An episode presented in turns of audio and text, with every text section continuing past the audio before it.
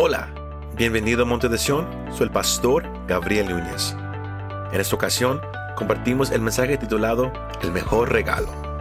Nada se podrá comparar a Dios dando su único hijo, Jesús. Espero que este mensaje te anime y te fortalezca.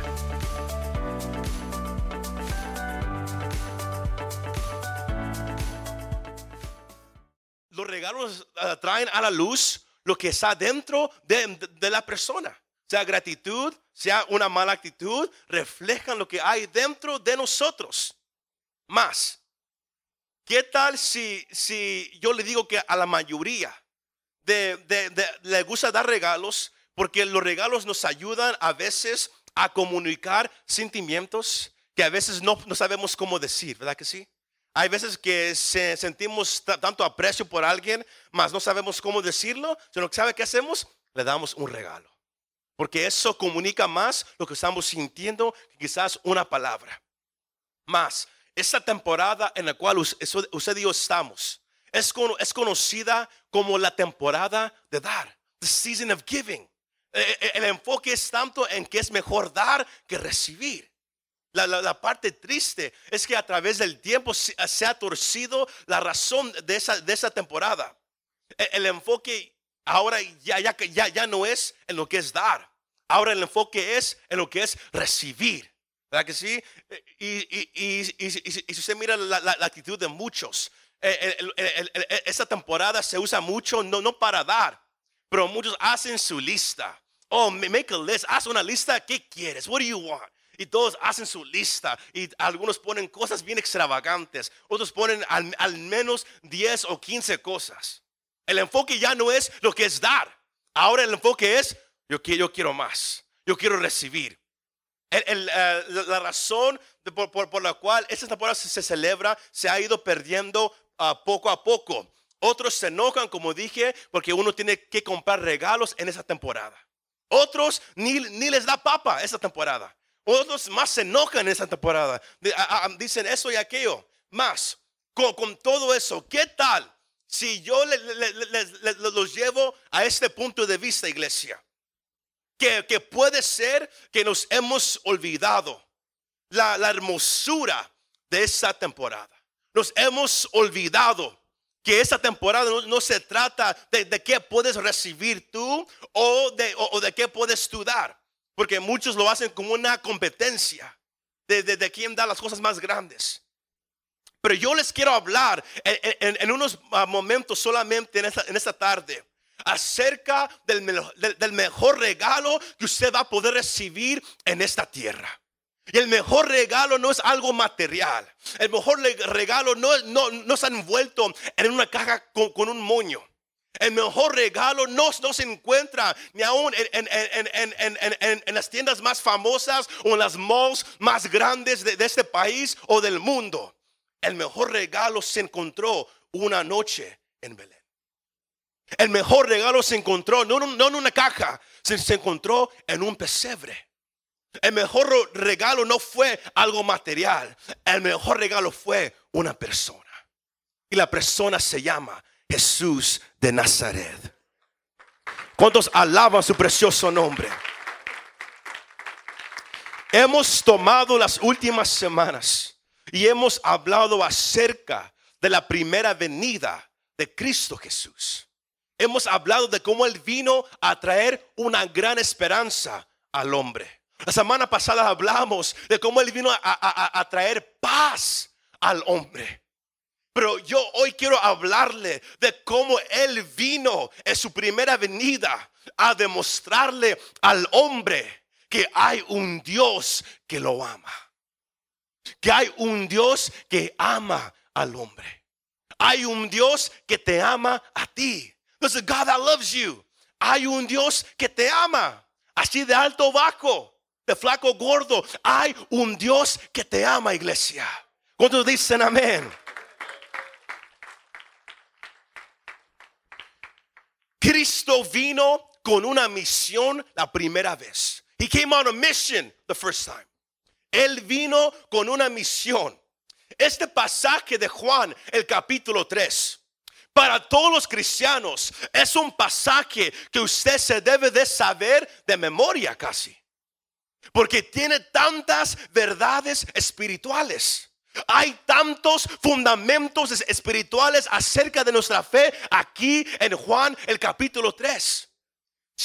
cuando usted lo lee en su casa, usted va a notar que es una conversación entre Jesús y un, y un fariseo, un hombre de estudio, un hombre religioso llamado Nicodemo. Y ellos tienen una conversación. Porque, porque este hombre Nicodemo, él, tenía un, poco de duda acerca de este Jesús. Mas él también, él había sido, he was intrigued, se dice en inglés. Eh, había algo acerca de este Jesús y cuando él hablaba, cuando él se presentaba en el templo y compartía acerca de la palabra, él, podía traer un mensaje, él podía expositarlo de una manera que ningún otro religioso había podido hacer en ese tiempo.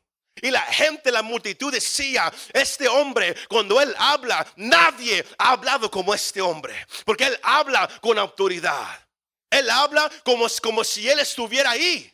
Como si él, hubiera eh, estado ahí cuando Isaías dio las profecías, cuando Moisés vio es, como el fuego no consumía esa zarza.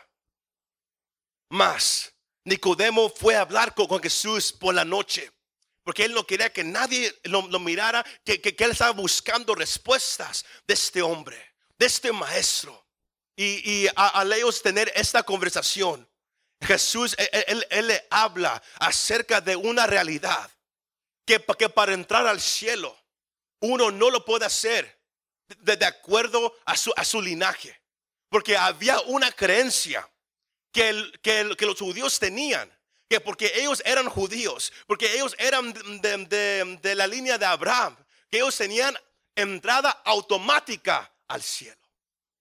Así ellos, ellos, ellos, creían. Por eso el Señor dice que, que, si uno no nace de nuevo, uno no puede entrar al reino de los cielos. Y, ahí entra e, e, esa, esa, esa, conversación famosa de lo que es nacido de la carne, carne es. Y lo que es nacido del espíritu, espíritu es. El Señor habla con él diciéndole que, que para entrar al cielo no es de cuál nación tú naces no es que no, no, no es nada de lo que tú puedes hacer. La única manera para entrar al cielo, la única manera para tener una relación con Dios el Padre, la única manera para hacerlo es nacer de nuevo. Y Nicodemo no lo podía entender. He couldn't understand it. Él, él no lo podía agarrar.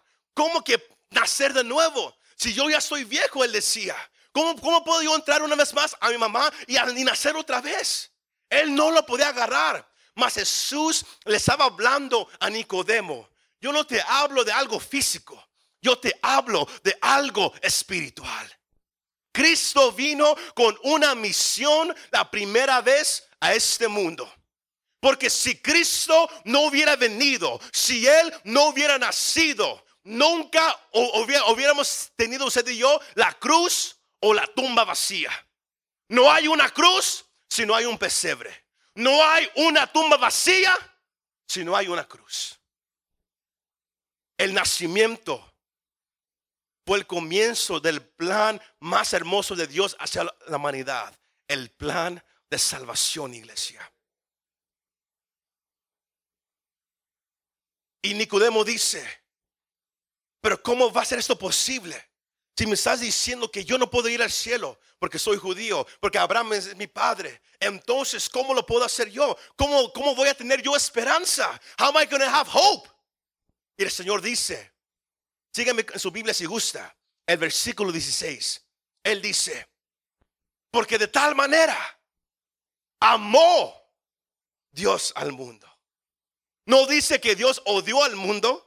No dice que, Dios vino a juzgar al hombre, no. Él dice, de tal manera, amó.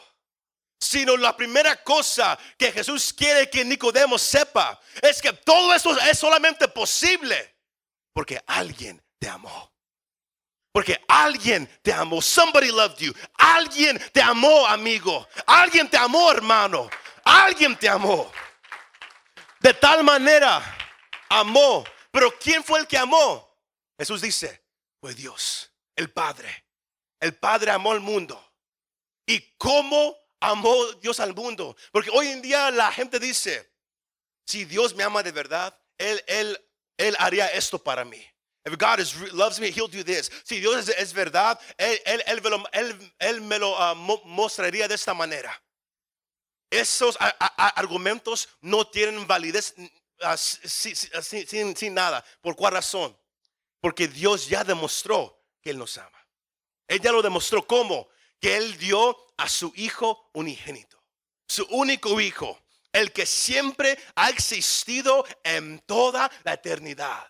Cristo no tiene comienzo y Él no tiene fin. Aunque Él vino y nació de una virgen, eso no fue el comienzo de su, de su existencia. Él siempre ha existido.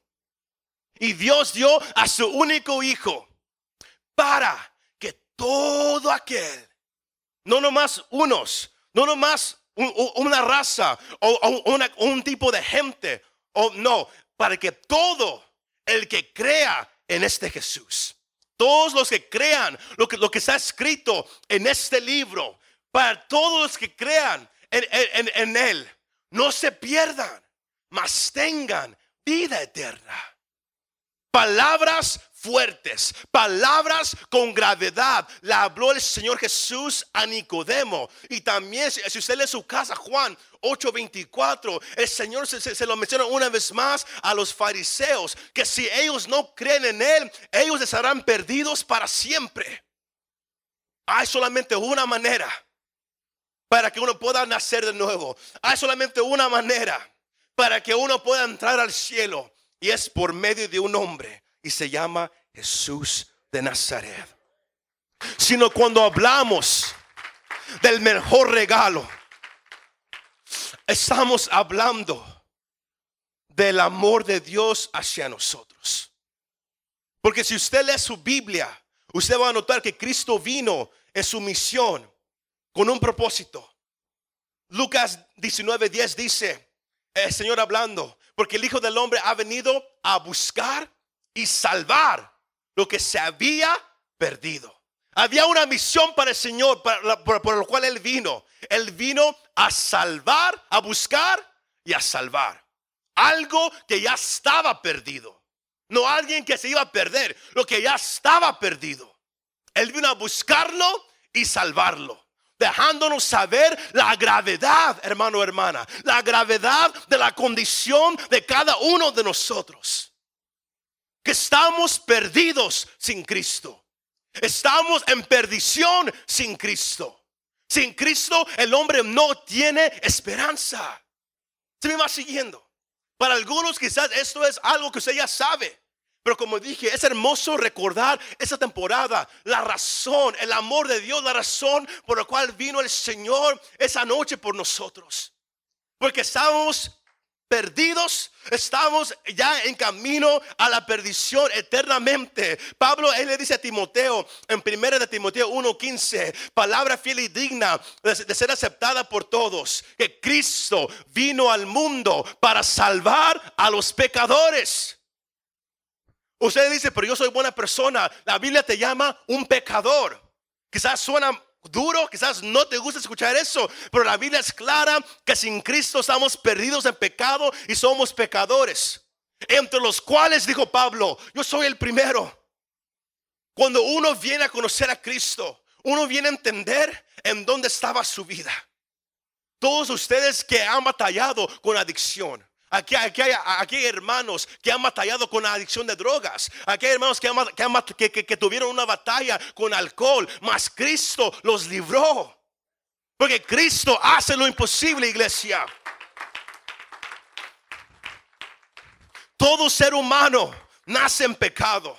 David, e, él lo conoció en Salmo 51.5. Él dijo, yo nací en pecado. En pecado mi madre me, me dio a luz. ¿Y sabe qué? Todos estamos condenados en el pecado. Ahí mismo, Juan 3:18, el Señor, e, e, él, le sigue diciendo a, Nicodemo, el que cree en Él, hablando de, sí mismo, el que cree en Jesús no es condenado, pero el que no cree, mira esta parte, el que no ha creído, ¿sabe qué? Ya es condenado. Tú ya estás condenado al infierno. Tú ya estás condenado a la perdición eterna. Y si Dios fuera un Dios malo, Él te dejaría de esa misma manera. Mas Dios muestra su amor hacia nosotros, que siendo aún pecadores, Cristo murió por nosotros. Pero no hay muerte en la cruz, como dije, si no hay un nacimiento en el pesebre. Todos nacemos en pecado. Y si usted se agarra de su pecado, y, si usted no lidia contra el pecado, usted va a morir en su pecado. If you don't deal with it, you're going to die in your sin. Usted tiene que lidiar contra el pecado. Todo pecado debe ser tratado. You gotta deal with it. Uno no puede ignorar el pecado. Tú, tú puedes vivir tu vida diciendo, yo no, yo no necesito a Dios. Yo no, yo no necesito religión. Yo, yo no quiero nada con, con, ese Cristo. Yo, yo voy a creer en lo que yo quiero creer. Hay gente que, que, que cree en esto, otros creen en aquello, otros creen en todo, buscando eh, la, la respuesta en algo. Mas sabe una cosa, el, uno tiene que tratar con el pecado. You gotta deal with it. No lo puedes ignorar, no lo puedes hacer a un lado. Si tú eres joven, no te esperes hasta que seas grande, porque no estás garantizado vivir el día de mañana. Usted que, está un poco ya más grande, usted también, usted nunca sabe cuándo va a llegar su último suspiro. Todos nacemos en pecado. Todos tenemos que tratar con el pecado. Pero aquellos que mueren en su pecado tendrán que pagar, pagar por sus pecados en el infierno. El Señor dice en, Mateo 25, 46, estos irán al castigo eterno, pero los justos a la vida eterna. Hay una diferencia entre aquellos que ignoran su pecado. Hay un destino para ellos. Pero aquellos que hacen algo, those that do something about their sin, aquellos que tratan con el pecado, hay, una hay un rumbo para ellos también. Los que no hacen nada irán al castigo eterno.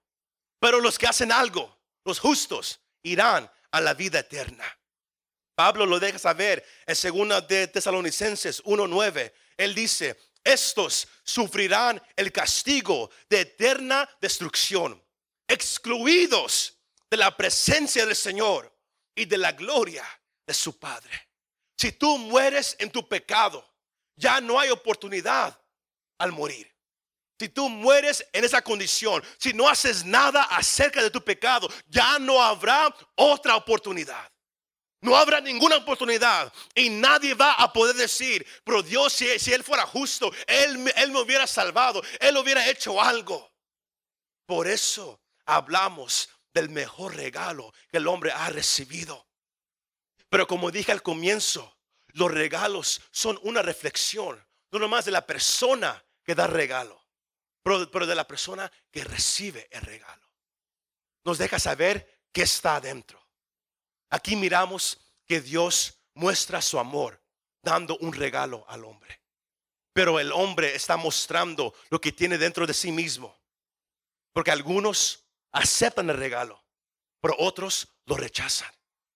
Por eso e, el versículo 18 dice que el que cree en Él no es condenado, pero el que no cree ya es condenado sino todos ya estamos condenados. Pero sabe una cosa, hay una salida, there's an exit. Hay una, una, hay una manera de escape. Y Dios dio esa manera de escape por medio de su Hijo Jesús de Nazaret. Dígale a su vecino, hay un regalo que Dios te ha dado. It's a gift God has given you. Hay un regalo que Dios te ha dado. Sino Cristo vino en su misión. ¿A qué? A buscar y salvar lo que se había perdido.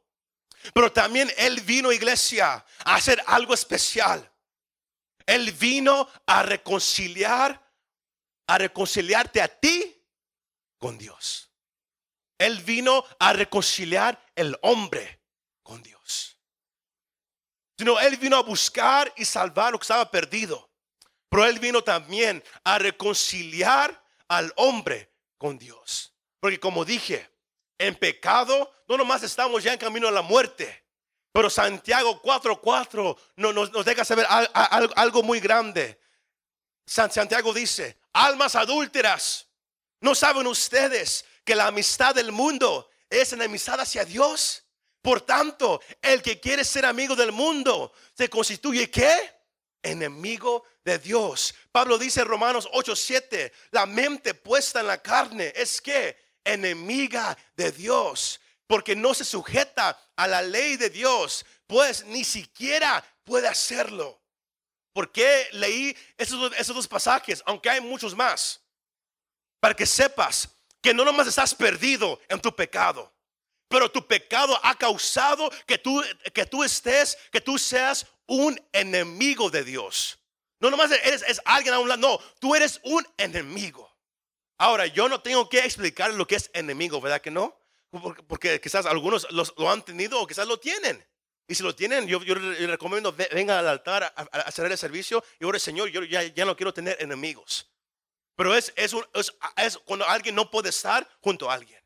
Porque hay sentimientos de, de rencor, hay sentimientos de que algo no anda bien. Y sabe una cosa, el hombre en pecado es enemigo de Dios. Pablo dice en Romanos 1 que estamos bajo la ira de Dios. Dios, Él va a juzgar al pecado. Él va a juzgar al pecador. Porque Dios es un Dios santo. Él es santo. Y porque Él es santo, Él no puede dejar que el pecado nomás siga sin que Él lo juzgue. Y llegará un día donde Él lo va a juzgar. Más. Porque Dios no nomás es justo. Dios es lleno de amor. Él es rico en misericordia. Que Él no quiere que nadie se pierda, más que todos vengan al arrepentimiento. Y la única manera para que alguien se pueda deshacer de sus pecados, para que alguien pueda soltar esa carga de pecado, la única manera para hacerlo es yendo a aquel que te puede quitar esa carga. Porque tú solo no te puedes deshacer de tus pecados. Tú solo no puedes hacerte amigo de Dios. Tú solo no puedes ir al cielo. Tú solo no puedes nacer de nuevo. Tú solo no eres bueno. Aunque usted diga, pero mírame, mira cómo, cómo me, me he visto. Tú no eres bueno. Te miras bien, pero, te- te- pero estás en camino al infierno. Hay solamente una persona que te puede ayudar. Y por eso Dios amó al mundo, que dio a su único hijo. Y no hay acto de amor más grande de que Dios diera a su hijo. ¿Para qué? Para que Él viniera a morir en tu lugar. Jesús dice que, el acto de amor más grande es que alguien muera por su amigo. Que alguien muera en tu lugar. Si, yo ni les tengo que preguntar si usted un día daría su vida por su amigo o familiar. Algunos quizás sí, otros quizás lo pensarían dos veces. Cristo no lo pensó dos veces. Él dio su vida por ti. Aunque tú eras enemigo de Dios. Aunque tú ibas en camino al infierno, Él dio su vida por ti. La religión cristiana no te va a salvar. Una de- de- de- denominación no te va a salvar. Venir a la iglesia no te va a salvar. Solamente hay una manera para, para deshacerte de, de ese pecado y es yendo con aquel que te, que te puede quitar el pecado. Porque Cristo vino a buscar y salvar lo que estaba perdido. Cristo vino a reconciliar al hombre. ¿Y sabe qué? Cristo vino a deshacer toda obra de Satanás. Lo que él causó en el jardín de Edén con, con Adán y Eva, Cristo vino a deshacer toda obra de Satanás. Juan, pri- primera de Juan 3:8 dice, el que practica el pecado es del diablo, porque el diablo ha pecado desde qué? Desde el principio. El Hijo de Dios se manifestó con este propósito, para destruir las obras del diablo. La única persona que te puede ayudar, la única persona que, que- que te va a amar más que, que cualquier otra- persona, se llama Jesús de Nazaret. Él vino, iglesia, a buscar y salvar lo que estaba perdido. Él vino, iglesia, a reconciliar al hombre con Dios. Y él vino, iglesia, a deshacer toda obra de Satanás. Satanás ya no va a ser lo que Él quiere hacer. Satanás ya no va a, tomar a la, humanidad y llevarlos al infierno perdidos por la eternidad, porque vino un Salvador. Como los niños presentaron en, en- en su especial. Vino un ángel a dar esas buenas noticias que ha nacido hoy en la ciudad de David, un Salvador. Si nadie iba en camino al infierno, no hubiera necesidad para que alguien viniera a rescatarnos. Pero porque estábamos perdidos, ne- necesitábamos un Salvador. Y, se llama Cristo el Señor. El mejor regalo que tú puedes recibir en tu vida no es casarte, no es tener hijos, no es primera casa, no es primer trabajo, no es un par de, de- de Jordans. No, el mejor regalo es conocer a Cristo como Señor y Salvador. Porque Él vino a revelar el Padre al hombre. Juan 1.18 dice, nadie ha visto jamás a Dios, el unigénito Dios, que está en el seno del Padre, mas Él lo ha dado a conocer. Nadie había conocido al, al creador del universo, nadie, nadie sabía cómo se miraba hasta, que el verbo se hizo carne, hasta que nació y vivió entre nosotros y los hombres no lo conocieron. Los hombres no sabían quién era, mas era Dios caminando en medio de los hombres. Y se llama Jesús de Nazaret. Por eso Jesús dice, yo soy el camino, la verdad y la vida. Nadie puede re- re- reconciliarse con el Padre. Nadie puede deshacerse de, su pecado. Nadie puede salvarse del infierno. Solamente por medio de Cristo Jesús. Él es el mejor regalo que tú puedes recibir, amigo, amiga, hermano, hermana. Por eso celebramos esta temporada. Porque nos recuerda, estábamos perdidos, sin esperanza, sin ayuda. Mas Dios amó al mundo que dio a su único hijo. Lo mandó un día. Jesús vino, nació, vivió una vida perfecta solamente para morir en tu lugar. Para que tú puedas ser reconciliado con el Padre. Para que tú ya no tengas que cargar una, una carga de pecados. Para que tú puedas ser libre. Y a pesar de eso, Dios obra en tu vida todos los días cuidándote, dándote de comer, dándote ropa, estando a tu lado. Cuando, cu- cuando te sientes solo, Él ahí está. Miramos el amor de Dios hacia nosotros. Qué regalo tan hermoso, iglesia. Denle la gloria a nuestro Dios. Qué regalo tan hermoso. Pero por eso yo les hago esta pregunta. Hebreos 2.3. ¿Qué harás con este regalo tan hermoso? El escritor dice, ¿cómo escaparemos nosotros si descuidamos una salvación tan grande? La cual, después que fue anunciada primeramente por medio del Señor, nos fue confirmada por los que la oyeron. No habrá excusa para nadie que ha escuchado que Cristo murió por ti.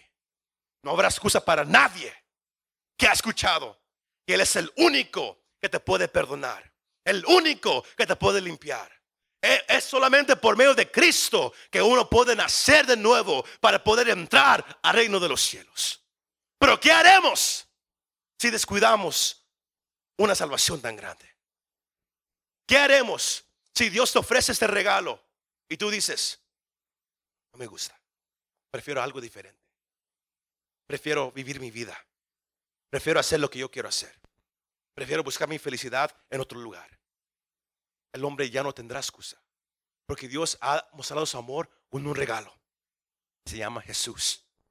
Pero ¿qué harás tú? Pongámonos de pie, iglesia, en esta tarde. ¿Qué harás? What are you going do? ¿Qué harás?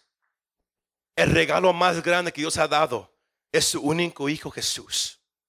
Porque Él no vino a condenar al mundo. El mundo ya está condenado. Él vino a dar libertad a los cautivos. Él vino a romper las cadenas. Él vino a, desha- a deshacer toda obra de Satanás. Lo que tú buscas, lo que tú anhelas, se encuentra solamente en Cristo Jesús. Si hubiera alguien aquí presente, alguien en casa, que dice, yo quiero recibir ese regalo de Dios. I want to I wanna accept that gift.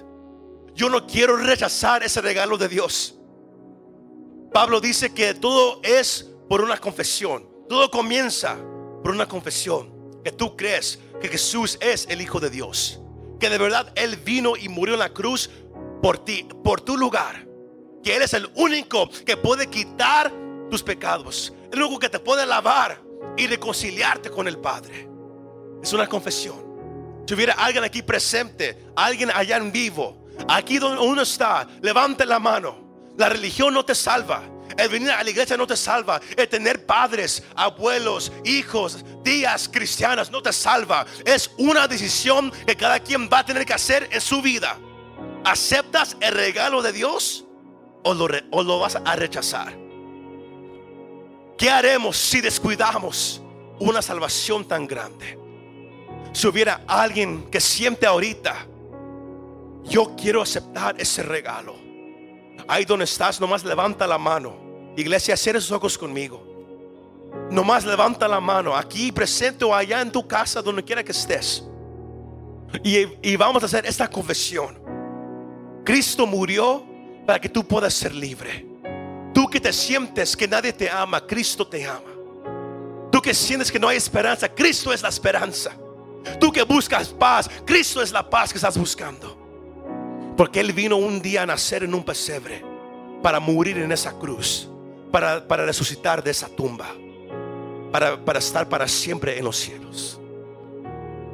Con la mano levantada, el que guste recibir este regalo, hacer esta confesión, repite conmigo.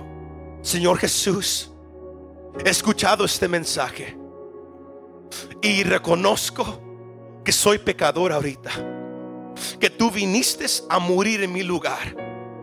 Y yo reconozco que tú eres el Hijo de Dios. Yo creo que tú moriste en mi lugar. Perdona mis pecados. Yo creo que tú eres el Hijo de Dios y quiero vivir para ti el resto de mi vida. Lávame con tu sangre preciosa. Quítame esta carga de pecados. Yo quiero caminar contigo. Yo quiero ser libre. Y yo sé que tú eres el único que lo puede hacer. Gracias, Dios, por darme ese regalo tan grande. Gracias por salvarme. Gracias, Señor Jesús. Amén y amén. Si usted ha hecho esa decisión aquí esa tarde o ahí en su casa, déjenos saber.